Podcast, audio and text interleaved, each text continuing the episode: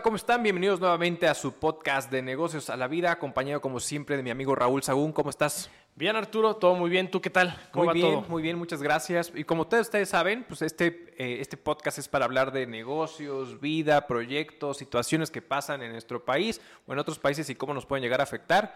Y pues hoy traemos varios temas interesantes, ¿no? Sí, fíjate que tú en, en esta semana, bueno, de la semana pasada a hoy han, habido varios, varios sucesos interesantes de todo tipo, ¿no? Así es. Político, empresarial, de negocios, incluso por ahí traemos dos que tres cosas de la farándula que ha habido, pero que tienen un impacto desde movimientos políticos hasta incluso económicos en la parte fiscal de las personas. Es correcto, es correcto. Y esos temas, queremos tocar varios temas. Uno es el qué pasa con el tema de qué pasó con las exportaciones, donde Estados Unidos detiene las exportaciones eh, de manera eventual de México respecto al aguacate. Sabemos que el aguacate representa algo muy importante.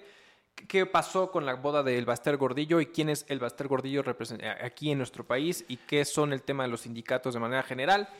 Eh, Belinda. Belinda. Belinda que rompe compromiso con Nodal, y qué pasa con el anillo de compromiso. Se dice que vienen buenos discos. Es correcto. es correcto. Canciones.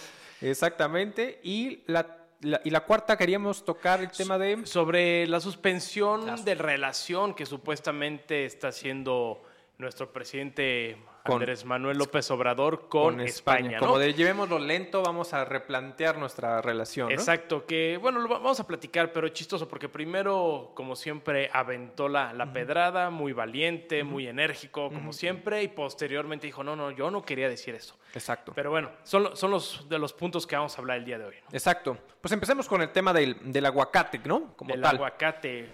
Un tema un tema que ya lleva muchos años, ¿no? o sea, ya llevamos que durante ciertos periodos Estados Unidos siempre ha sido restrictivo con las importaciones en México, ¿no? Mucho agropecuario, incluso por ahí tenemos temas de este, productos eh, de animales, tenemos incluso dulces, y el aguacate no ha sido la excepción. Es correcto. Ya tenemos varios años en donde Estados Unidos quiere poner como pausas a esta cuestión o relación comercial prohibiendo eh, la importación de aguacate. Eh, en su país. Y chistoso, otra vez, casi en, en fechas cercanas al Super Bowl, donde es el principal momento en que se consume el aguacate en Estados Unidos. Es correcto. La verdad es que eh, aquí el punto interesante es eh, lo que representa el aguacate para nuestro país como tal. O sea, somos de los productores principales en materia de aguacate. o sea, estamos hablando que el aguacate en cuanto a comercio internacional representa alrededor de un 45% dentro de las exportaciones mundiales que existe. Para México estamos hablando que es más o menos como el 4.5% en números cerrados de lo que representa respecto al PIB la exportación del aguacate, lo cual es brutal. O sea, es, es, es, es muy fuerte. Y para Estados Unidos estamos hablando que dentro del total de las exportaciones, o bueno, dentro de un, un, sector que de lo que compra, por lo menos para Estados Unidos, eh, representa como el 92% de las importaciones que hace de aguacate con nuestro país. Entonces, es, es un parón importante y sabemos que esto viene con varios temas de materia de seguridad, con materia de... Eh, principalmente aquí fue un detonante el tema de seguridad, porque sabemos que en nuestro país uno de los eh, principales productores más grandes de, nuestro país está en Michoacán, específicamente en Europa. Entonces, eh, es donde justamente hacen, y como tú bien lo mencionas, en el, Super Bowl, en el Super Bowl siempre existen situaciones muy particulares donde hay una, una excepción para exportar muchísimo aguacate, pero creo que afortunadamente se salvaron, se, llegaron a salvar para poder exportar y poder cumplir con el tema de, del Super Bowl, ¿no? Claro, y mira, para, poner un poquito más de antecedente y contexto de dónde viene todo este tema, hay que recordar que existen distintos tipos de aguacate. Así es. ¿no? El más común y el que todos consumen y el más famoso es el aguacate Así es. Que por el tipo de clima que tiene Michoacán es en donde se, se genera la mayor cantidad de producción. Así es. Eh, Estados Unidos, como siempre, ha sido un tanto quisquilloso en el, en el tema comercial de los productos. Entonces, lo que hace es que genera inspecciones respecto a, la calidad de esos aguacates. Así es. Y esto es por varios factores, porque para empezar, el aguacate Hass, que es el autorizado, el permitido, el que gusta en Estados Unidos, debe tener ciertas, eh, ciertas características. Y tienen, no quiero decirlo porque no, no, no quiero este, asegurarlo, pero es como si tuviera una denominación de origen, decir, ok, de Michoacán es de donde están saliendo este tipo de aguacates. Es correcto. Entonces, lo, con lo que empezó Estados Unidos es ir a hacer vigilancia a través incluso de la asociación APAM, que es la Asociación de Productores y Empacadores Exportadores de Aguacate en México, en donde Estados Unidos manda a inspectores a Michoacán para asegurarse que el aguacate que van a exportar, uno, cumple con la calidad necesaria. Así es. Dos, que efectivamente salga de Michoacán. ¿Por qué? Eh, derivado de esa demanda que, dices que es brutal y mucho tiempo se le llamó el oro verde, ¿no? Pinches precios estaban por las nubes. Es correcto. La demanda brutal. Todos sabemos que Michoacán era una parte fundamental de exportación. Entonces, otros estados, como Puebla, por ejemplo, lo que hacían era triangular Sí, traían el aguacate. Producían, mandaban el aguacate a, Michoacán, lo mezclaban y lo exportaban. Así es. Entonces Estados Unidos dijo, no, no, espérame, yo te estoy comprando con cierta calidad porque tiene que venir de Michoacán. Así es. Entonces mandan inspectores a ver que efectivamente tenga la calidad y se esté evitando esa triangulación. Así es. Y a partir de ahí, ahora sí, arranca el problema que tuvimos en esta ocasión. Sí, pero arranca el problema porque esto, es, estos cuates vienen a hacer la inspección Imagínate, o sea, vienes, vienes, vienen a nuestro país, vienen aquí a Michoacán, están haciendo la inspección, que es su labor, y de repente reciben un mensaje de texto, al parecer un mensaje de texto o mensaje, directamente al celular o al teléfono oficial de los inspectores con un tema de amenaza, ¿no? Entonces, ahorita, de cierta manera, al momento de esta amenaza, incluso dicen pobladores justamente de Europa que al parecer incluso esta era un posible intento de secuestro. Eso quién sabe, no lo sabemos, pero al final es lo que suena alrededor de toda esta situación. ¿Qué hace Estados Unidos? Obviamente de entrada, por eso dice, voy a detener justamente la, la, producción, bueno, más bien la importación de aguacate, hasta en tanto veamos el nivel de riesgo que implica estas posibles o supuestas amenazas que recibimos directamente, ¿no? Porque el punto es que al parecer las recibió dentro de su teléfono oficial directamente estando aquí en México, ¿no? Así es. Entonces ahí es donde justamente origina todo este conflicto y esta situación de manera eh, particular como, como el riesgo que implica. Y eso sería un golpe económico durísimo, estar parando, justamente, porque al fin, al parte es, los pobladores dicen, oye, pues yo tengo que, yo, yo chambeo ah, eh, recolectando aguacate, etcétera, en un cierto momento del año, y si de repente me paras, no ellos tienen que hacer otras cosas justamente porque para poder eh, sobrevivir y vivir justamente y aquí el punto fundamental es, si tú de repente me quitas este negocio porque estás parando la producción o estás parando las exportaciones del aguacatejas, de cierta forma lo que está sucediendo entonces es de que entonces tengo que buscar otras opciones para yo poder comer. Y entonces se vuelve una cadenita desde el punto de vista impacto económico, impacto social. Y entonces obviamente aquí uno de los puntos fundamentales de lo que estamos viviendo es en materia de seguridad, donde los abrazos están funcionando. exactamente, está, está funcionando de pelos porque es lo que está provocando justamente este, este tipo de situaciones, ¿no? O sea, imagínate, nosotros, eh, el o sea, para que entendamos un poquito el valor de, lo que representa el aguacate de cierta manera. Ahorita trae una evaluación del aguacate de 3.500 millones de dólares. Millones de dólares. ventas anuales. Es correcto, de ventas anuales de lo que representa. Entonces, Dentro de la producción de frutas como tal representa el 8.84% aproximadamente lo que es el tema del aguacate. Entonces, estamos hablando de que será un impacto durísimo y si de entrada estamos viendo que dentro de nuestra balanza comercial o dentro de todos los ingresos económicos que tenemos, eh, estamos teniendo conflictos, llámese materia de inflación, llámese materia justamente en materia de impuestos, donde yo creo que personalmente la autoridad se está, lo que se va a enfrentar es que ya, ya de cierta manera cobró lo que tenía que cobrar de impuestos a las grandes empresas, entonces Así es. se viene una serie como de cadenita de, de, situaciones que hay alrededor de todo esto que van a, pueden llegar a golpear económicamente al país muy fuertemente. Y si no es ahorita, o sea, si ahorita se ve el país como estable y lo pongo entre comillas, el problema no va a ser nuestra generación, el problema va a ser de las siguientes generaciones, el impacto que van a, que van a estar eh, recibiendo justamente de todo este sesgo económico que se está viniendo, ¿no? Claro, y, sabes que hay que tenerlo, mm, mm, hay que irlo, irlo revisando de manera muy puntual porque es raro que Estados Unidos tome este actuar. O sea, sabemos que llega, o sea, siempre es un, llega un punto de exageración que, hasta cierto punto me parece bien con el tema de seguridad, pero ¿no se te hace raro que de repente el sábado por la noche, un día antes del Super Bowl, llega este llamado mensaje en donde hay una extorsión por parte del narcotráfico? Permiten que entre el, el aguacate para el Super Bowl y de repente diga, no, ya no te lo voy a permitir, todo por una llamada efectuada que hasta el día de hoy no ha salido públicamente exactamente qué fue esa llamada de extorsión. No, no, no han dicho si es para aceptar este cargamento de aguacate de otros estados, no saben si es para poder este, transportar droga.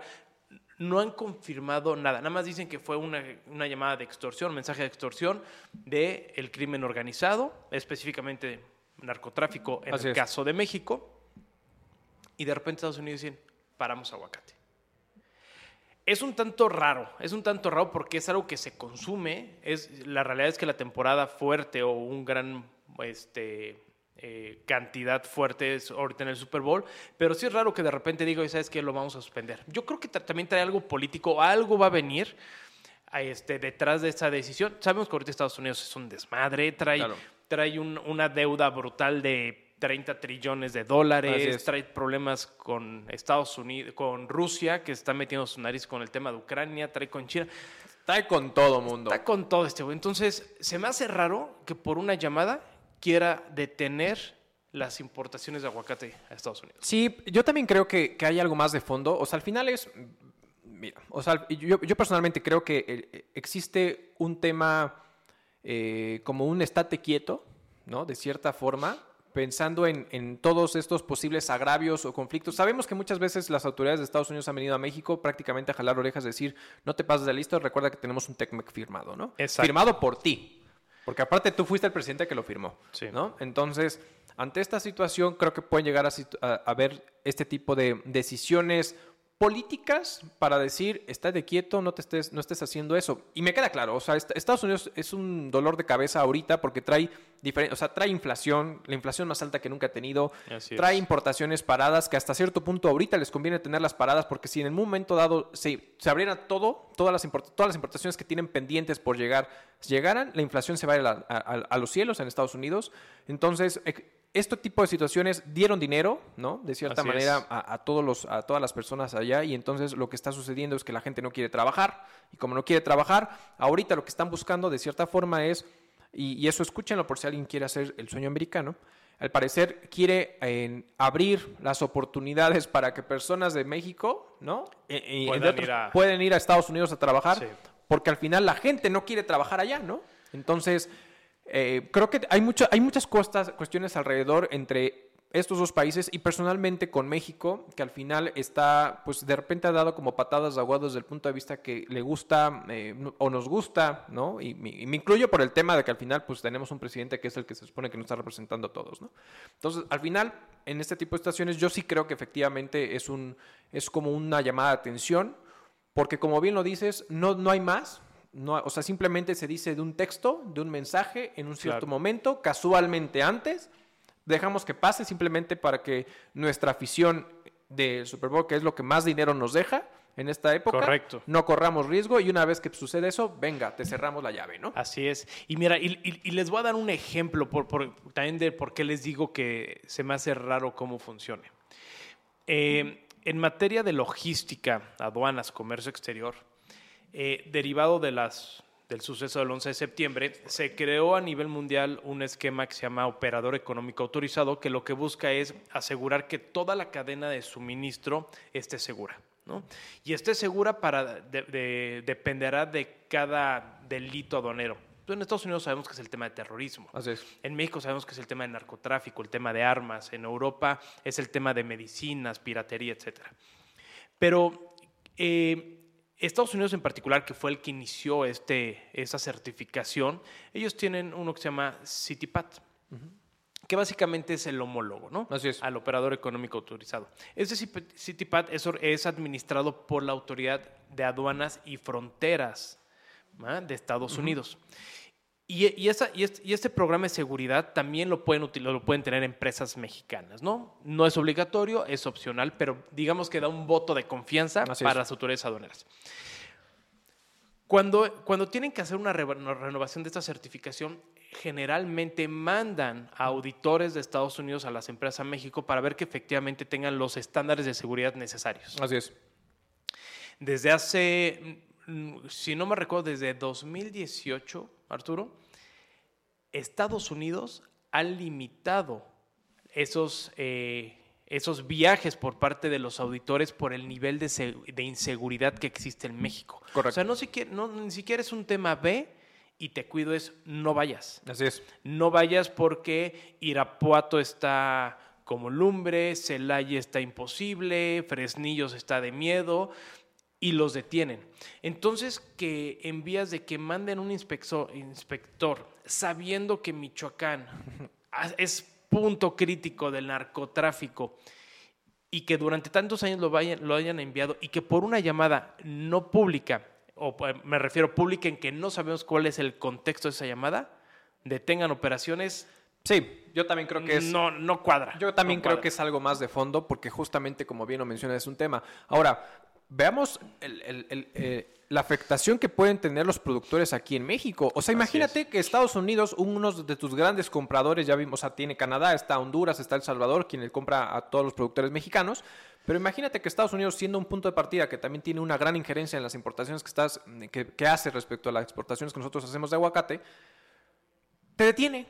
¿Qué haces? ¿Dónde posicionas ese aguacate? Y sabemos que muchas veces la exportación que se hace tiene que ser a una cierta etapa de maduración o una cierta estado del momento para que cuando llegue y pase todo el proceso y llegue a, una, un estante en Estados Unidos esté debidamente eh, comible, digámoslo así. Porque de cierta manera la exportación una vez que sale de, nuestro país está verde, ¿no? Todavía no está listo para ser eh, consumido, pero porque pasa todo en su momento. Entonces, si ahorita te tienes justamente ese valor de las exportaciones, lo único que va a suceder es que el tiempo corre, el aguacate va a seguir madurando y entonces en un momento dado puedes echar a perder. Entonces imagínate todos los miles de millones de dólares que se van a echar a perder o se pudieran echar a perder por tener detenido justamente las importaciones de aguacate. ¿Y qué van a hacer los productores? Van a tener un déficit. Y ante ese déficit, ¿qué va a suceder? No van a pagar impuestos, señores. ¿Con qué van a pagar impuestos si no están vendiendo absolutamente nada? ¿no? Exacto, entonces... ¿Y dónde va a pegar eso? En las autoridades fiscales. ¿En dónde va a pegar eso? En nuestros ingresos. ¿En dónde va a eh, eh, repercutir eso? Pues, ¿dónde más? En los proyectos sociales. Así es. Porque no va a haber dinero con qué pagar y con qué recaudar, sabiendo que en materia de impuestos, de cierta manera, si bien no en el IVA, porque la exportación tiene una tasa cero, pero al final en, ingreso, en impuesto, eh, impuestos de la renta, estamos esperando alrededor de un 52% en recaudación de impuestos para este año para salir adelante en un presupuesto que no tiene margen de maniobra para poder salir adelante. ¿eh? Entonces, ahí hay un tema muy interesante. Sí, sí, es un tema interesante y creo que, creo que no lo han visto desde ese fondo, ¿no? Desde ese punto de vista. Al final, yo, creo que los productores, como cualquier empresario, si se les cierra una puerta, se busca otra, ¿no? Claro. El único problema es que no van a poder hacer el mismo nivel de exportaciones, porque tenemos que Japón, Japón es un mercado enorme para el tema de aguacate, Corea del Sur, y, son lugares en donde el aguacate es como si estuvieras casi casi comprando caviar, ¿no? Pero hay certificaciones mucho más estrictas que las que pone Estados Unidos. Es correcto. Entonces, no toda la gente de Michoacán tiene, ¿no? Porque aparte, para Japón, digo ahí para que les quede este, de conocimiento general, Japón te, mide, te pide cierto tamaño, cierta forma, cierto peso. Como todos perfeccionistas allá. Exacto, es exacto, lo quieren perfecto. Te lo piden en cierto empaque. Tú vas a Estados Unidos y te lo mandan en guacales. Exacto, ¿no? es correcto. Pero en esto, eh, para Japón tiene que ir con una cierta malla eh, este, que lo proteja, debe de tener una forma. Tú has visto en el súper, vas a la comer, que todos compren la Comer. Saludos a la gente de la Comer. Este, y hay aguacates pues, raros, ¿no? Hay redondos, hay ovalados, hay medio. Japón no te los acepta. O sea, tienen que ser perfectamente ovalados, ¿no? En, o de una forma tipo cónica, en donde tengan cierto color, porque si no te lo rechazan. Así es. Lo mismo pasa con Corea y otros países. Entonces, yo creo que puede haber, al final como empresarios puedes buscar otros lugares, pero no todos tienen esa calidad y es a donde se van a ir para abajo. Y claro, al final va a repercutir en el tema no solamente de los ingresos de la empresa, sino el ingreso de las personas, porque ojo, estamos hablando de personas que son de campo. A pesar de que ya tienen mucha estructura para el tema de aguacate y provocan que en la mayoría del año haya producción, también es un, es un, este, es un producto estacional y donde la propia eh, agua, en la, la, tierra, pues también se cansa y, los niveles de producción no son los mismos en todo el año, a pesar de que pueda haber. Es correcto. Y la gente de ahí que depende, y por último le pegamos a el gobierno federal y las obras. Entonces, si es un tema de revisar, esperemos que alguien del gobierno se mueva. Me queda claro que López Obrador no va a ser. Ojalá que Ebrard, que ha estado muy guardado últimamente, muy guardado. haga algo como secretario de Relaciones Exteriores, que hasta ahorita no ha dado comentarios o no he visto en noticias que se haya pronunciado en algo, para ver cómo soluciona este problema. Igual que la Secretaría de Economía, ¿eh? No, bueno, pues que... ¿Qué esperamos de Clutir? Pues no, no, mucho, pero, algo, ¿no? Así es porque para viajes está buena, pero en ese tipo de cosas sí tienen que levantar la mano como los pilares de las secretarías que deben de fomentar la economía. Sí, no, ahí estoy completamente de acuerdo. No, completamente de acuerdo. Yo creo que es algo que sí se tiene que, se tiene que mejorar, se tiene que revisar, porque al final sí puede ser un impacto.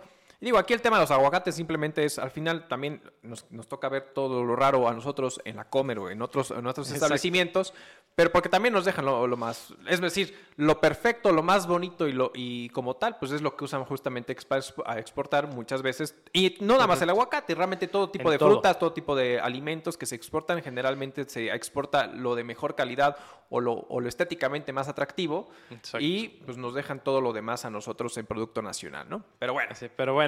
¿Algo más que quieras agregar? Pues no, nada más hay que estar atentos, esperemos que lo liberen pronto, ya sabemos que estos tropiezos son comunes con Estados Unidos, a ver qué va a pasar en los siguientes meses. ¿no? Perfecto, perfecto.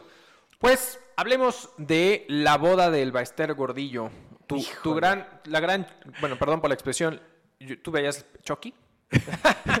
o sea, creo que ha sido las películas en su momento de, terror eh, muy interesante, pero bueno, luego hacen memes y la, ponen eh, como si fuera la Chucky, ¿no? Pero, ¿quién es el Baxter Gordillo? A ver, o sea, ¿quién, quién es esa mujer y por qué tanto revuelo sin, con independencia de su, su amorío ahora esposo de 36 años, si no me equivoco. Sí, salió una, salió una noticia que cuando ella tenía 44, su ahora esposo estaba naciendo. No, está, muy cañones, o sea, no puede ser, ¿no? Exacto. Digo, sí puede ser porque está sucediendo, pero interesante la mancuerna amorosa que existe en esta relación porque al final, pues el, el, ahora esposo es, es, el abogado que le ayudó a salir del bote, ¿no? Exacto, exacto. Y que, y que escuchen nuestro podcast de los Sugar Daddy, Sugar Mommy, porque bueno, le, le, puede pegar, ¿no? Es correcto. Pero mira, el Bastardo Gordillo si no entra demasiado detalle porque es, es una persona que ha tenido muchísima trayectoria en todos los aspectos, ¿no? Es una persona que Estuvo, estuvo, muy pegada en la política, ¿no? Estuvo por en distintos puestos, pero sobre todo lo que más en las últimas décadas, literalmente décadas, en lo que más la representó fue que era la líder sindical de la CENTE, ¿no? Que es ese Sindicato Nacional de Trabajadores, en la cual tiene este, 62 secciones. Las primeras 35 son federales, de las 36 en adelante son estatales y donde ella era la líder, ¿no? La líder magisterial de todo, todo ese sindicato, que lo que buscaba era apoyar, entre comillas, a, los, a los trabajadores, a los maestros, los trabajadores de la educación, para que tuvieran mejores este, condiciones de trabajo, ¿no? Así es. La vimos mucho cómo hubo batalla con, y bueno, y en algunos casos, eh, relación muy ligada con presidentes como Fox, otros que prefirieron tenerla de lejitos como Calderón, ¿no? Y otras que se fueron con todo y, la golpearon en el sentido político, como Enrique Peña Nieto, ¿no? Que hasta la cárcel terminó. Es correcto. Pero al final es, una persona que ha tenido mucha eh, influencia, mucho poder político por la cantidad de gente que mueve. Entonces, ella es una, es una parte importante para el, o fue una parte importante para los cabildeos políticos. Así sí, Incluso para ganar gobernaturas o para ganar este, la presidencia.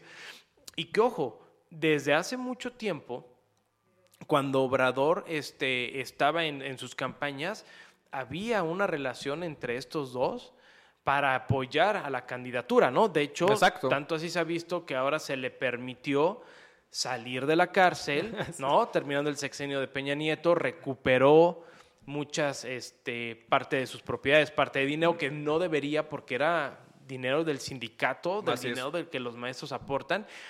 Y pues bueno, viene la segunda parte de esta señora. Ahora sí, en la parte, este, pues, ¿cómo decirlo? Del espectáculo del chisme, ¿no? Exacto. Que ese dinero, ¿dónde lo mandaba? Si iba a Marcus, no sé qué, no sé qué, a gastar cientos de miles de dólares en ropa, jet privados, propiedades, mientras los pobres maestros parados pidiendo un aumento del 5% a un salario mínimo. Y trabajando en condiciones precarias, espantosas, en, zonas eh, rurales muy, mal, en muy mal estado. Ahora, no estoy justificando la, buena o mala labor de los maestros, pero al final es... No se pasen, o sea, al final estamos en un país que educacionalmente hablando estamos en un ranking muy bajo. O sea, Así es. la gente no lee, no nos gusta estudiar, eh, y también estamos evolucionando. El tema, el tema de la metodología de estudio que tenemos en México, o sea, imagínate, esta, es precaria. Es, precaria, o sea, al final es, tenemos una líder, una líder eh, política con, en el sector más importante de nuestro, de nuestro eh, país, que es el tema de los educadores, el tema de los docentes, que al final, en lugar de estarse enfrentando o enfrascando en mejores condiciones laborales para los, para los maestros, en mejores situaciones, de condiciones de trabajo para los docentes, en mejorar la situación de la docencia en, nuestro país, porque tenemos un modelo educativo espantoso, un modelo eh, educativo que al final ya es muy precario, ya no, ya no va, ya, ahora sí que ya el tema de las competencias no va. Y es que, a ver, y no sé qué tú opinas con este punto, pero al final es, creo que vivimos en un país y, y, yo creo que en general el conflicto nace de que estamos acostumbrados a ser muy buenos técnicos, pero muy malos en habilidades blandas. Pues al final, habilidades blandas en temas de cómo saber vender, en cómo saber dirigirte, en simplemente ser educado, o sea, en muchas situaciones alrededor de esta, de esta situación. Porque, y, y, yo pongo esta situación, la parte técnica en algún punto va a ser sustituida por un robot. O sea, la parte de automatización, el, cómo existen automatizados el tema de la, de la verificación de información entre diferentes países en comparación de contratos donde una máquina, un robot, este, puede hacer esas comparaciones e incluso armar tu propio, tu propio escrito y ya nomás el abogado prácticamente llega y revisa, da el, da el visto bueno de lo que el robot ya hizo. Entonces, creo que el tema y también el, desde el punto de vista educativo, al final las instituciones ya no pueden ser como esa escuela de 20, como una colegiatura y ven, te enseño y, te, y como, como meriquito, ¿no? O sea, es decir, cómo te desarrollo como estudiante, cómo te desarrollo como tal y al final como una casa de estudio permanente. Eso yo creo que tendría que ser como un, como un SAMS, como un Costco, no sé cómo llamarlo, que al final en la universidad vas y pagas y es como tu membresía vitalicia, decir, bueno, pues como aquí estudiaste, tienes abiertas las puertas para seguirte eh, eh, educando de cierta forma, porque al final todo esto va cambiando y todo esto va evolucionando. Entonces, de hecho, este tema de esta señora, si bien se casó con su abogado, este, y que bueno, aparte, aquí un punto interesante, bueno, no es interesante, pero sí de chisme, al final eh, le fueron a, creo que un día antes o unas horas antes fueron a, a boicotar. A boicotar justamente la, la, la, boda, ¿no? Exacto. ¿Y de, dónde sale? Digo, bueno, y nada, retomar la parte que decía, estoy completamente de acuerdo contigo que que en México necesitamos evolucionar, ¿no? y, y, sí, sí quiero dar como este paréntesis para la gente que nos escuche y si le llega algún maestro o algo, tiene que evolucionar. O sea, hoy, hoy en día eh, no podemos seguir queriendo, soportando que un presidente, que una ex, eh, lideresa del sindicato, provoque que nuestros, nuestros maestros, quienes educan a, la mayoría de la población, que es la gente que va a clases gratuitas o escuelas gratuitas o de gobierno, no tomen exámenes de conocimiento, no se actualicen. Es una mentada de madre, o sea, porque hay gente que es muy ignorante y está dando clases. Y hay mucha gente que literalmente les regalan la plaza y que no tiene ni la vocación ni el conocimiento y nada más hace el ridículo ahí. Y ojo, tengan cuidado porque ahorita, con todo el esquema que vino con el coronavirus y, la tecnología, muchos maestros van a desaparecer. Muchos maestros van a desaparecer. Correcto tuve, tomé un, diplomado hace dos años más o menos en el TEC de Monterrey. No había maestros, Arturo. No había maestros. Era la plataforma, ya todo estaba programado. Te ibas avanzando, ibas entregando, ibas. Se acabó. No necesitas maestros. Y te estoy diciendo que es una de las mejores escuelas de, México, ¿no? Así es. Que ya lo está haciendo de hace muchos años. Ahorita estoy en, en una maestría. No, como saben, no han escuchado, vivimos en Querétaro. Le estoy tomando en Puebla. Exacto. Entonces, hay, y, hay mucha gente alrededor de México con un maestro. Así es. La tecnología va a revolucionar y si seguimos con la misma hueva y burocracia, ineptitud de no querer crecer, pues el día de mañana se va a ir al diablo la parte de la docencia. Y aparte, justamente a este punto, añadiendo lo que estás comentando, al final yo creo que, como bien lo mencionas, el tema de educacional o todo este tema educativo, o modelo educativo, mejor llamarlo así, es evoluciona a un tema híbrido, definitivamente. O sea, al final es, no va a ser, yo siento que no va a ser completamente eh, presencial, ni tampoco completamente online en muchos casos. Va a ser un tema híbrido donde vas a poder esquematizar. Aquí lo interesante es, ah, justamente lo que tú mencionas, es que si tú eh, puedes tomar o estás estudiando en alguna una licenciatura, algún diplomado, lo que tú quieras, alguna maestría, en algún otro eh, estado, o en tu mismo estado, al ser un mecanismo híbrido o completamente en línea, vas a tener docentes que no necesariamente van a estar en tu estado. Exacto. Pueden estar en otros, eh, es más, pueden estar incluso hasta en otros países. Imagínate que la universidad hace un convenio con alguna otra universidad del, extranjero y entonces puedes tener la oportunidad de tener docentes en línea completamente de otro país, otra cultura, otra manera de pensar, eh, que al final eso es donde yo personalmente creo que es el valor agregado de entender cómo se mueve el mundo ante los ojos de, otros, de otras personas en otros, eh, en otros ámbitos, en otros países como tal, ¿no? Y tomar lo que nos corresponde, ¿no? Exacto. Y, además es un negocio, ¿eh? Digo, no, no me quiero aclarar tanto, pero sí es esa parte como que, que molesta de que no querramos evolucionar la parte educacional. Ojo, también las grandes empresas lo ven como, o las grandes instituciones educativas lo ven como ahorro de costos. Así es. Yo estuve dando clases en el TEC de Monterrey. Y cuando fue todo el tema de la pandemia, me dijeron, no, espérame, vamos a utilizar un maestro de manera virtual y que se conecten varios alumnos. Así es. Entonces, ojo, ¿qué pasa con los demás maestros? Lo siento, ya no hay clases. Es correcto. Ah, y entonces ahí es donde entras y dices, ok, tienes las competencias técnicas, pero ¿qué pasa con las soft skills? Ah, ¿qué tienes, qué no tienes, qué bla? Adaptabilidad, tecnología y los que no evolucionaron por seguir trabajando y arrastrando el lápiz con un libro de, la SEP, ¿no? de texto, pues van a quedar fuera. Pero bueno, ya, quitando este paréntesis, ¿qué parte de la CENTE? Mira, al final, como te decía, el Bester trae un, un manejo político de toda la vida, ¿no? Así es. Su boda la hizo en Oaxaca. ¿Mm?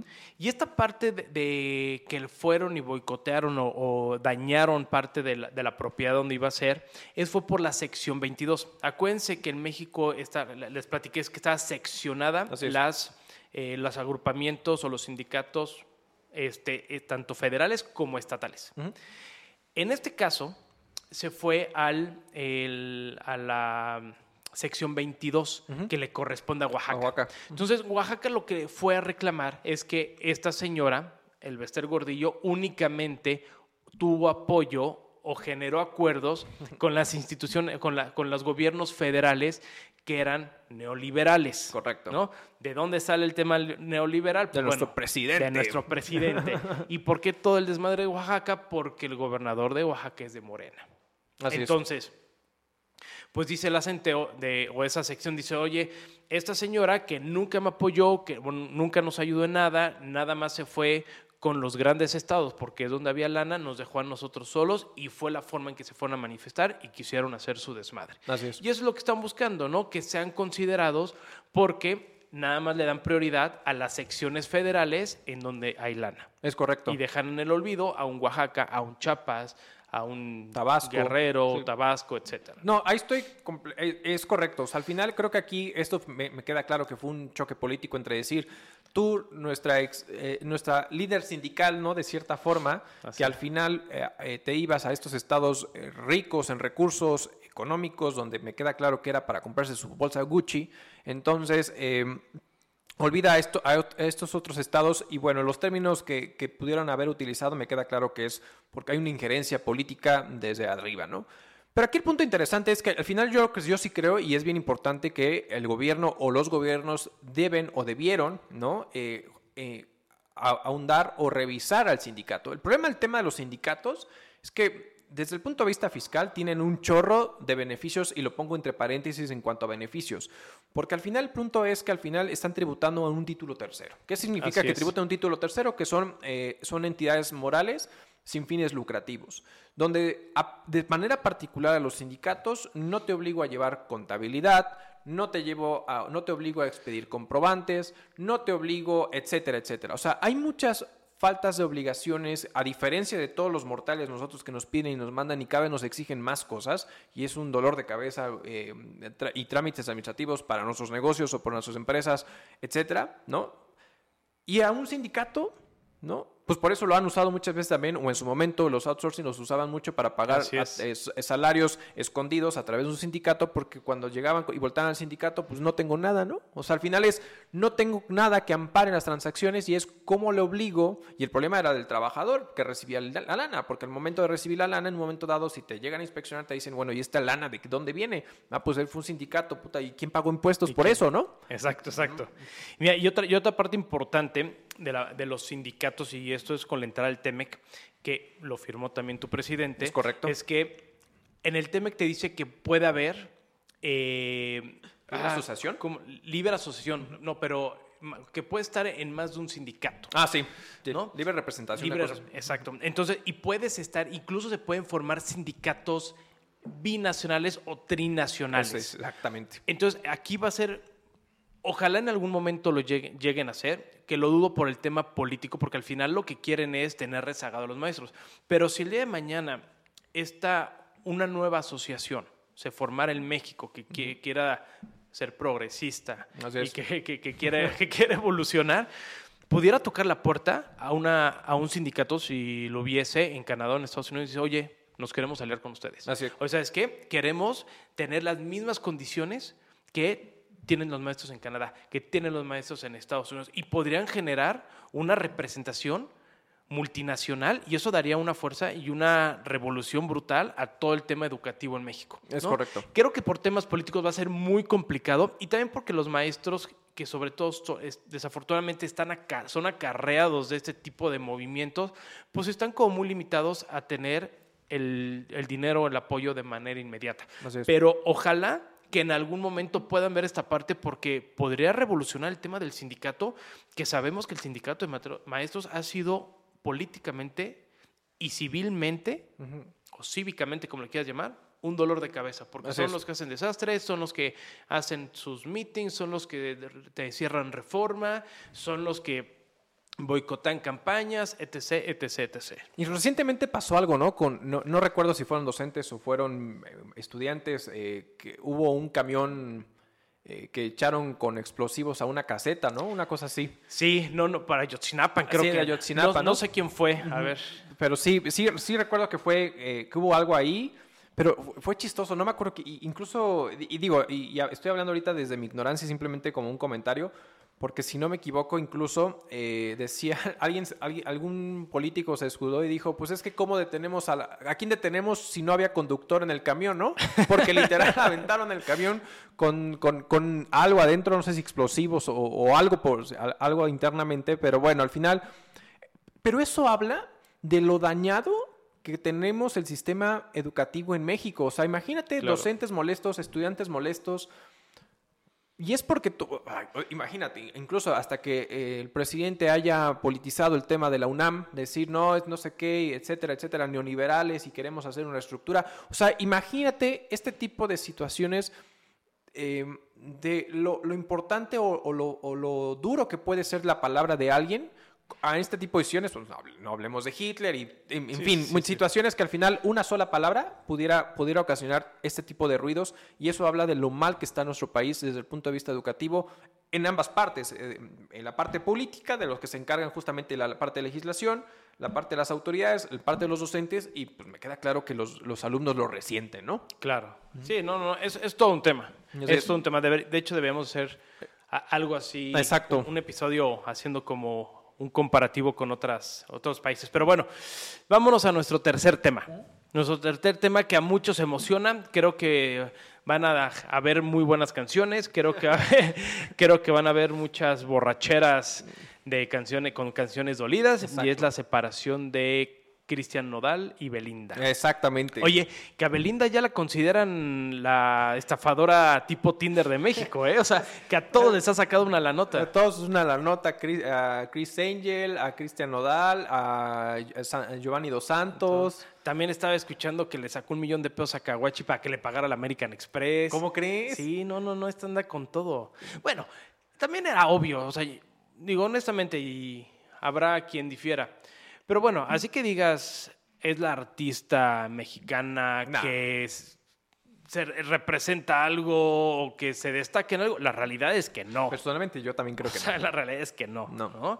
Este, y de dónde saca cierto estatus y todo, pues bueno, ya vimos gracias a la película de Tinder, tenemos una noción y de todo lo que ha pasado. Que yo no la he visto, ¿eh? Está muy buena. ¿Está buena? Bueno, chequenla en Netflix. Mi señora, mi este señora ya la vio, mi señora ya la vio. Sí, no, está buena. Y pues bueno, a esta, a esta chava ya le catalogan ¿no? como la, la, este, la estafadora tipo Netflix. Pero bueno, fuera de todo el romance que nos vale tres pepinos, la realidad, vámonos al tema interesante, ¿no? eh, y, para, partir del contexto, me, voy a aventar un poco el chisme. Muy bien. Lo que, lo que se dice es que Belinda tenía una, tiene un adeudo con el SAT, que es algo que ya sabíamos. De hecho, por eso estuvo tan apegada con López Obrador cuando fue su campaña presidencial, ¿no? Claro. Y de repente ya no tenía este adeudo. De hecho, la, la, fiscalía o la procuraduría en su momento había girado una orden de aprehensión contra Belinda. Sí, claro. Y de repente Belinda dice, puta, ahora ya soy morenista y no sé qué.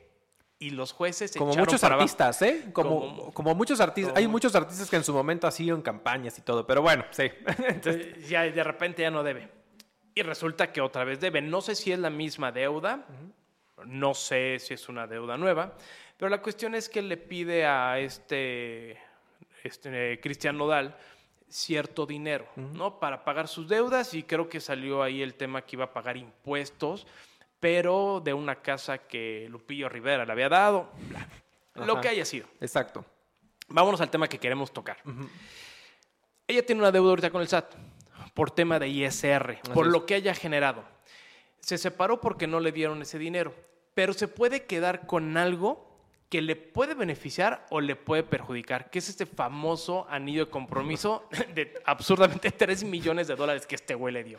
Está, cañón el nivel de... A mí me impresiona simplemente decir, eh, ¿Ahora en qué gasto, no? Sí, sí, sí. O sea, ¿qué chingas hago con 3 millones de dólares? Vamos a arreglar un anillo de compromiso a Nuestra Señora. Sí, sí, de 3 millones de dólares. Perfecto, ¿no? Lo que es tener 23 años está podrido en dinero, güey. Pero está cañón, qué bárbaro. Está cañón. Bueno, y es que sí tiene sentido. O sea, al final, bueno, tiene sentido desde el punto de vista que, como bien dijiste hace rato, yo personalmente tampoco he escuchado mucho de Belinda, he escuchado más de Cristian Nodal. Creo que Cristian Nodal ahorita tiene más más punte que Belinda en su momento, creo que nos hace unos 10, 15 años a lo mejor. Y yo creo que se puede catalogar realmente como un artista. Exacto, exactamente. Pero bueno, Cristian Nodal, como todos nosotros, podemos ir a una, tienda de joyería, tocamos, vemos base, nada más que nosotros cuando vemos los precios dijimos, bueno, pues para cuando tengamos, regresamos, ¿no?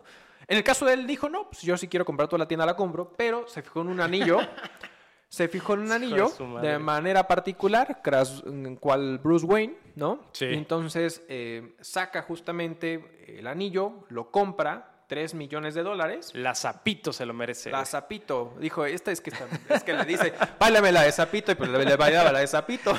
entonces, bueno, pues algo tuvo a cambio seguramente, ¿no? Pero entonces le compra este gran anillo y anunciaron su compromiso y, y dijimos, no, ahora sí se le va a hacer a esta, a esta niña. Digo, después de tanta operación que se hizo, pues algo ya le tenía que tocar, ¿no? Pero bueno, al final, aquí el punto interesante es que le da este famoso anillo. Y este anillo, que en un momento dado, y termina el compromiso de una manera muy chistosa, porque al parecer creo que Cristian Nodal sacó ahí un comunicado o un, un tweet o un Instagram, no sé, pero algo así como de no sé, ya terminó su compromiso, pero al parecer aquí, y el tema ya como en, siguiendo el contexto del chisme, eh, al parecer fue un poco que algo había pasado con un familiar de Belinda, creo que su abuela o algo, algo pasó, que, que falleció o estaba delicada, no sé, y la mamá al parecer de Belinda, publica y dicen, bueno, déjenos en paz, tenemos un proceso este, que estamos eh, trabajando, denos la oportunidad de trabajar, no sé qué, y creo que Belinda le contesta, claro que sí, mami, eh, efectivamente, mami, una cosa así. Pero bueno, entonces, ante esta situación, si fueron si, si, fue, si fueron peras o manzanas, al final hay un anillo de compromiso de 3 millones de dólares puesto no sé si todavía en el dedo, pero por lo menos lo tiene Belinda. Exacto. ¿no? Y que cuando tú das un anillo de compromiso, al final estás cediendo el legal uso goce, la posesión, ¿no? Exacto. incluso hasta el dominio. Así es.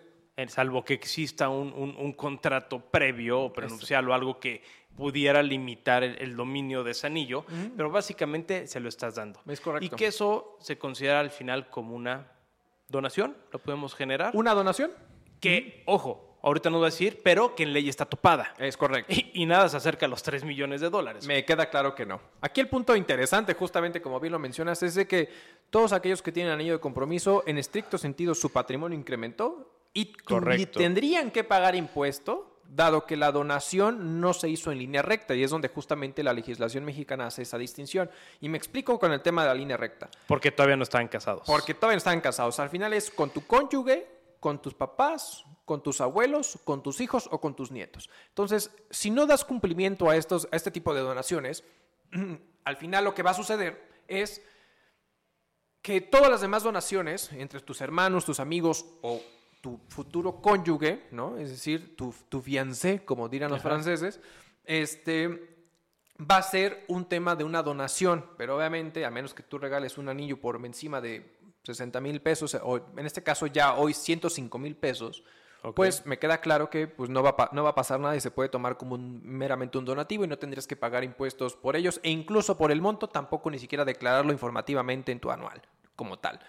Pero pues llega un Cristiano Dal que le regala un anillo de 3 millones de dólares a Belinda. Si decide quedárselo, porque no se lo devuelva a, Nodal, pues aquí justamente donde hemos visto todas estas notas de lo que tendría que pagar Belinda de impuestos sobre la renta por ese incremento en su patrimonio de un valor de 3, de, 3, de 3 millones de dólares, ¿no? que es brutal. o sea, son 61 millones, 62 millones de pesos que incrementó tu patrimonio por un pinche anillo. Así es. Pero que ahí sí tendría que en estricta teoría notificar al SAT. Es correcto. Decir, oye, tengo este aumento en mi patrimonio. Así es. Y que sobre eso pudiera generarle la determinación de un pago de impuestos. Es correcto. Que es más o menos lo que hablamos dentro de las primeras cápsulas sobre el tema de las herencias. Es correcto. ¿no? Así es. Cuando te generan una donación o te entregan, también se aumenta tu patrimonio y al momento de declarar algo, te, pueden llegar a generar un pago de ISR. Así es, así es. Que Belinda pudiera o no registrarlo. Claro, correcto. ¿no? Si dice no lo registro, pues está chido. Si llega el SAT y te cacha, Claro. Pues otra rayita más al tigre. Exactamente. Pero ¿qué pasa si resulta, oye, tengo el anillo, quiero salir de deudas, quiero pagar al SAT y hacer todo por lo que quería pedirle el dinero a este chavo? Endoso el anillo. Endoso el anillo. Exacto, porque si va y lo quiere vender, para empezar, bueno, me imagino que ella de conocer, pero encontrar a un güey que pague 3 millones de dólares por un anillo, pero esa venta le va a generar un ISR. Porque es una venta. Y que, ojo, para que ella lo pueda vender, lo de, tendría que tener registrado como parte de sus bienes o de su propiedad, porque no puedes vender algo que no es tuyo, y menos a esos valores. Correcto. Entonces tendría que venderlo, y en ese momento el SAT va a decir, ah, el SAT o cualquier este, país en donde se haga, ¿no? Y ya será un tema de, de acuerdo de no doble tributación, de cómo ajuste el pago de impuestos. Pero decir, ah, vendiste Venga para acá. Venga para acá. Y no emitiste el CFDI. Venga para acá. y vámonos contra otra vez contra los impuestos. Porque aparte, si vende el dinero, si vende el dinero, si vende el anillo y no lo declara, claro. ¿Qué va a pasar? Sí, bueno, porque aparte cuando... Es que entonces, porque ojo, aquí ¿Cómo, ¿Cómo, tendría, cómo le pagarían? Exacto, exacto. Porque aquí caemos en otro supuesto y que son de actividades vulnerables. Así es correcto. De las actividades vulnerables, para que los que no han, no han escuchado o no tienen como el conocimiento de esto, hace algunos años en la administración de Enrique Peña Nieto se creó la ley de la PRIORPI, ¿no? que es la ley antilavado de dinero o la ley para la protección de adquisición la de... procedencia de recursos de procedencia ilícita. Exactamente. Y que básicamente decir, oye, hay ciertas actividades y ciertas compras de mercancías que deben de estar reguladas y tienen que hacer una notificación al SAT. Hay tema de vehículos blindados, hay temas de joyería, hay temas de obras de arte, etcétera. ¿Por qué? Porque detectaron que el narcotráfico o, el crimen organizado o el, lavado de dinero, de cuello blanco, como quieran, utilizaba ese tipo de adquisiciones para poder hacer el movimiento de, de dinero de procedencia ilícita. Okay. Entonces, por ejemplo, si yo de repente eh, tengo dinero de recursos ilícitos, pues me voy y me compro una casa en Houston. Ah, no, ah, no, perdón, perdón. Te la, te la prestan, te la, prestan. Este, no, pero voy, compro un cuadro. Entonces dicen, ay, güey, ya tengo un cuadro y lo vendo. O tengo una joya y la vendo. ¿Sí me explicó? Entonces, lo que buscan es, oye, necesitamos controlar esas, esas actividades en las cuales se puede manejar mucho dinero.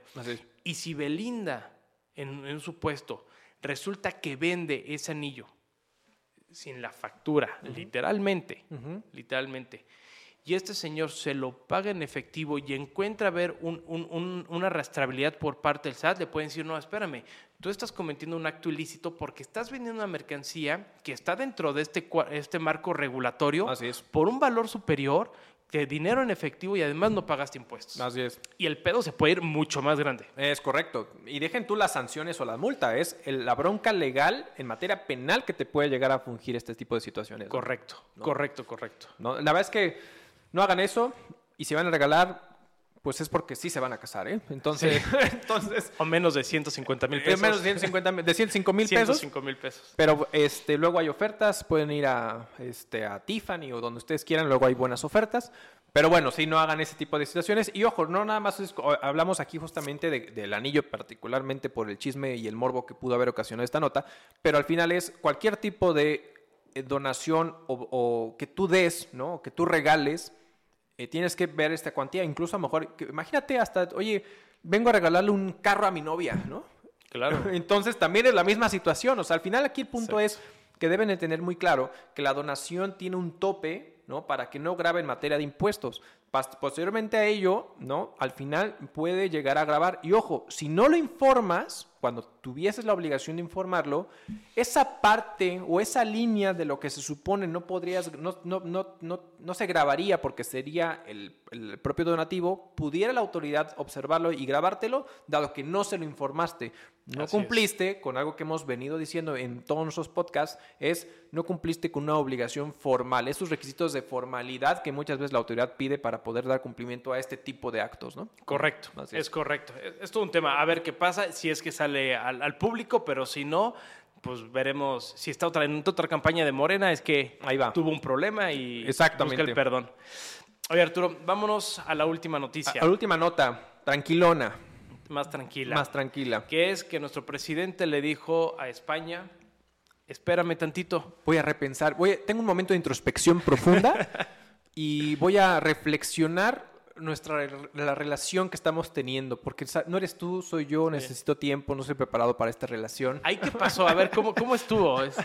Es... que, mira, yo creo que el fondo, yo creo que el fondo ha sido más que nada eh, el punto, eh, los constantes ataques, o sea, al final es, y, los ataques, y no sé si llamarlo como tal ataques, pero al final ha sido un poquito como ese tema de bien lo, hemos visto constantemente, desde que entró nuestro presidente al país, se mandó una carta, ha solicitado que se pida perdón por el tema de la conquista, se quitó una estatua de Hernán Cortés, entonces, Este, o de Colón, no me acuerdo, de, Colón, en la Ciudad de México. En la Ciudad de México, entonces, este tipo de, constantes ataques, yo siento, y esa es, mi, y esa es mi, mi, expresión y lo que yo opino, y puede estar errada, eh, que, es un poquito más como de berrinche eh, desde el punto de vista de decir, dado que no están cumpliendo lo que estoy solicitando y, me monto mi macho para yo quedar como el bueno, como el presidente bueno, ¿no? que ha sido el discurso constante,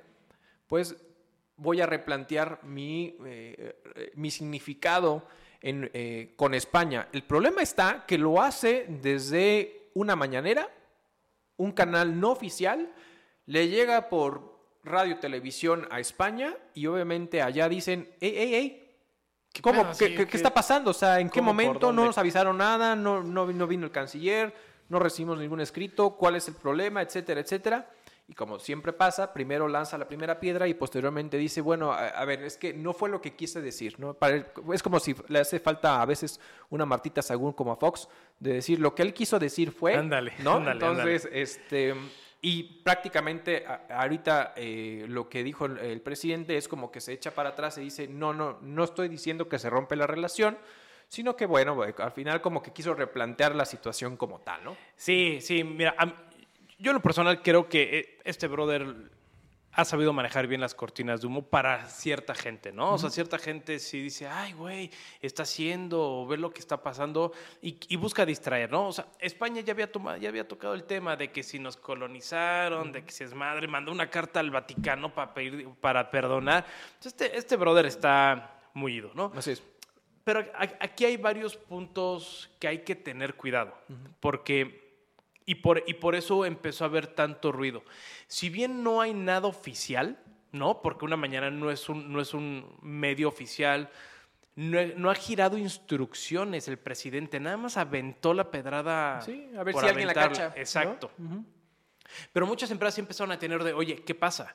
¿Qué pasa? Porque hay que recordar que España es uno de los principales inversores en México. Claro. O sea, tiene inversiones por más de 70 mil millones de dólares o de euros. Invirtió en distintas empresas.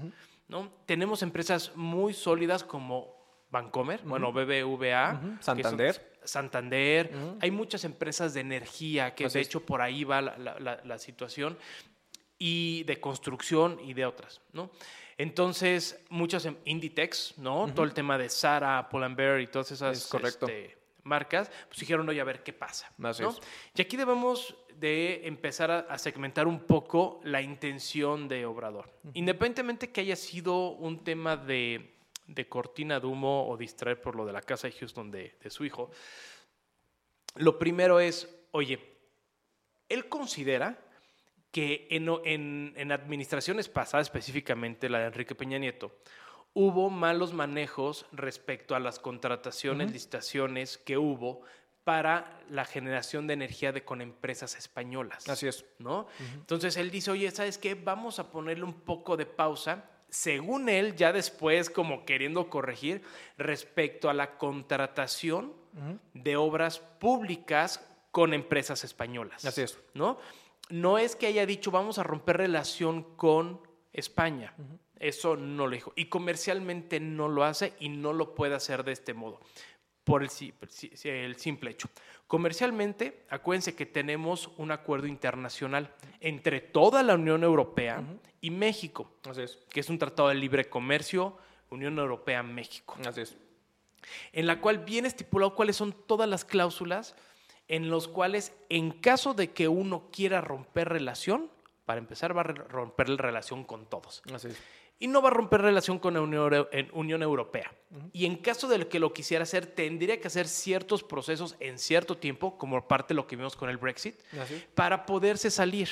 Entonces, esta parte de decir, oye, voy a romper relación o voy a pausar relación comercial con España, no es posible, no está dentro del marco legal y podría tener sanciones muy elevadas, como simplemente ser penalizado por toda la Unión Europea. Ahí para empezar. Así es. Creo que el señor no lo pensó así, ¿no? Respecto a las inversiones, no existe límite ni restricciones de las nuevas inversiones. Es correcto. Porque, un ojo, tenemos leyes nacionales que te establecen cómo debes de hacer las inversiones y si lo cumples, estás dentro del marco legal, no tienes problemas. Correcto. El propio Telecuem, el Tratado de Libre Comercio, te establece también que puedes generar inversiones, incluso participar en concursos mercantiles hechos por el gobierno para licitaciones, para poder empresas extranjeras apoyar o entrar a un proyecto aquí en territorio nacional. México sigue ahí, México lo debe de cumplir. Así es. ¿No? Entonces, esa parte comercial no es... Eh, digamos, no es que haya roto relación, ni en una mañanera podría romper la relación. Pero claro que sí fue como un parteaguas para los empresarios decir, oye, espérame, este güey, ¿qué está diciendo? Así es. ¿No? Y, y, sobre todo porque, por ejemplo, una empresa que se llama Skytech Group tiene relativamente pocos meses, que es inversión española, que hace paneles solares. Curiosamente, esta empresa, Arturo, paneles solares, va a tener un... Bueno, esta empresa eh, resulta que dentro de las investigaciones que hizo Loret de Mola y ya todo lo que están haciendo, de esta famosa eh, empresa en donde trabaja el hijo de López Obrador en Texas. Así es. Empezaron a indagar y resulta que el dominio se encuentra alojado en uno de los servidores de Skytech Group, Okay. que es una empresa española que se acaba de poner en México para paneles solares. Y que supuestamente el hijo Obrador era de esta empresa, de uno de los hijos del empresario del grupo Vidanta, recuerdo su apellido es Chávez, no recuerdo el, el nombre. Sí. Y resulta que Grupo Vidanta acaba de otorgar no sé cuántas hectáreas, se las regaló a nuestro gobierno para que CFE pusiera ahí un campo de energía de, con paneles solares. Paneles solares, energía limpia. Energía limpia. Qué curioso. Curioso, ¿no? Qué curioso que el hijo de Obrador tenga relación con Grupo Vidanta, que le hagan hecho la página en servidores de Skyte, que es una empresa española de energía, que viene a poner paneles solares y casualmente regalaron hectáreas. Así es. Entonces, fuera, fuera de, de esta maraña político de intereses, las empresas no están limitadas a invertir. Claro. ¿va? Entonces, creo que hay que tomar comercialmente, con, mes- con mucha mesura, lo que dice Obrador, porque no va, considero que no va a afectar en el intercambio comercial, en la inversión, Correcto. ¿no? que se encuentra hoy en día. Así es.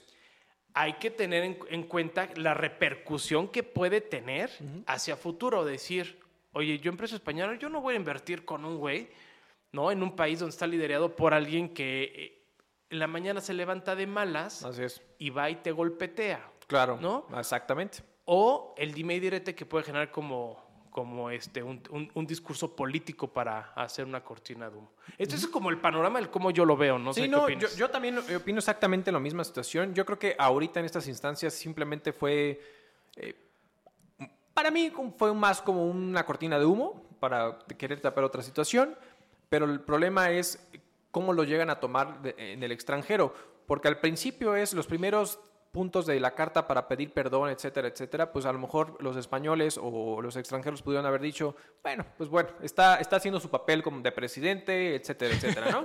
Está jugando a ser Sí. presidente. No, eh, pero ya de manera constante, o sea, de que un día me digas esto, que el otro día me digas esto, que al tercer día me digas esto, que al cuarto día me dices, entonces llega un punto que dices, ya párale, ¿no? O sea, ¿qué- Claro. ¿qué, qué está sucediendo, no? Entonces Exacto. ahí es donde um, de cierta manera dices, oye, calma, calma, calma. Y aquí como un dato interesante a lo que estás diciendo dentro del el tema, el tema comercial, también luego pueden llegar a existir relaciones laborales cuando existen los expatriados. Y aquí un punto interesante es que México y España son, ese, bueno, más bien, con España es con el único país que se tiene un convenio ratificado y firmado con el tema de la pensión. ¿Qué quiere decir? Si en un momento dado yo, mexicano, voy a España a trabajar como expatriado durante un tiempo, a través de este convenio, las semanas que se trabajó en España se pueden llegar a sumar a lo que tengo aquí con México para poder generar mi pensión. Entonces, o poder cubrir justamente los lineamientos de las semanas que se me permiten. Es con el único país que hoy en día Se tenemos tiene. justamente activo ese convenio, ¿no? Porque Entonces, somos su colonia, Arturo. porque somos, exacto. Entonces, Nos conquistaron. Nos conquistaron y estamos ahí, pero al final ese, es un punto interesante. Personalmente no creo, y coincido contigo, que vaya a trascender en el corto plazo en algo más. Simplemente, eh, pues fue un dicho para salir de paso, lo que tú quieras y mandes. Pero bueno, el punto es las repercusiones que puede llegar a tener, porque imagínate que de repente diga España, pues ok, y, si- y- y me, y me saco y me saco y saco la inversión, pues estamos hablando de una inversión importante en nuestro Muy país. importante. Mira, y nada más para que, para empezar, a quien señaló así de manera directa fue BBVA, que ahorita es el segundo banco más grande de El, México. el primer banco más grande de México. El primer banco más grande. Y que, le, y que lo haya tachado de corrupción y que quiera parar, digo, es un punto importante. Está Repsol, la petrolera Repsol, ¿no? Que también tuvo supuestamente temas de corrupción y que ahorita trae un relajo en Perú por Así es. un, un- un- un de- derrame. Y OH, este, OHL, que también es, es una constructora bastante conocida, y Iberde- Iberdrola.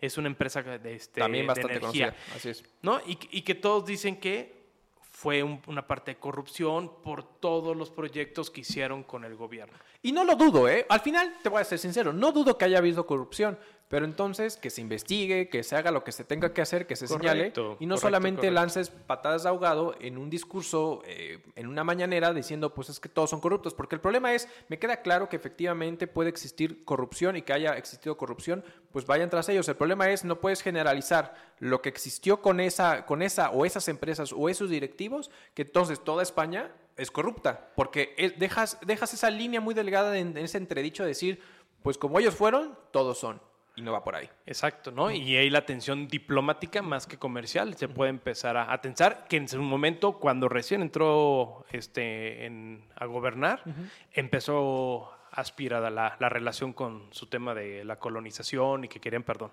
Entonces, hay que tener cuidado, hay que ver otra vez nuevamente cómo sale Brad. Yo creo que Brad es como su Martita Sagún, güey.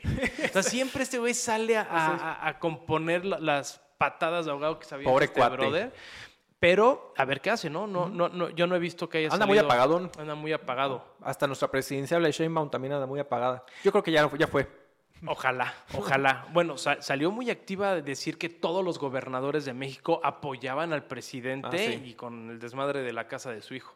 Exacto. Qué, qué- qué lástima, ¿no? Sí, qué, qué lástima. Ajena pena, pero bueno. ¿Algo más? Nada más, señor, pues creo que fue, estuvo bastante intenso, mucha información, creo que bastante relevante. Y bueno, pudimos rescatar dos que tres ahí este, noticias de la farándula de ver cómo, cómo está impactando en la parte política, económica, fiscal y de Es negocios. correcto, es correcto. Pues muchas gracias, muchas gracias Raúl, muchas gracias a todos por seguirnos y acompañarnos. Estamos en todas las redes, estamos en todas las eh, plataformas de audio, estamos en YouTube. Suscríbase de la campanita. Muchísimas gracias por acompañarnos. No sean malos, en verdad, compartan. Compartan, compartan. Compartan y suscríbanse. Apóyenos a suscribirse. Sabemos que eh, todo es. Ustedes piquen a todos los botones de abajo y el algoritmo hará su chamba. Entonces, este, pues muchísimas gracias, Raúl. A ti, Arturo, nos vemos en la siguiente. Hasta luego. Hasta luego.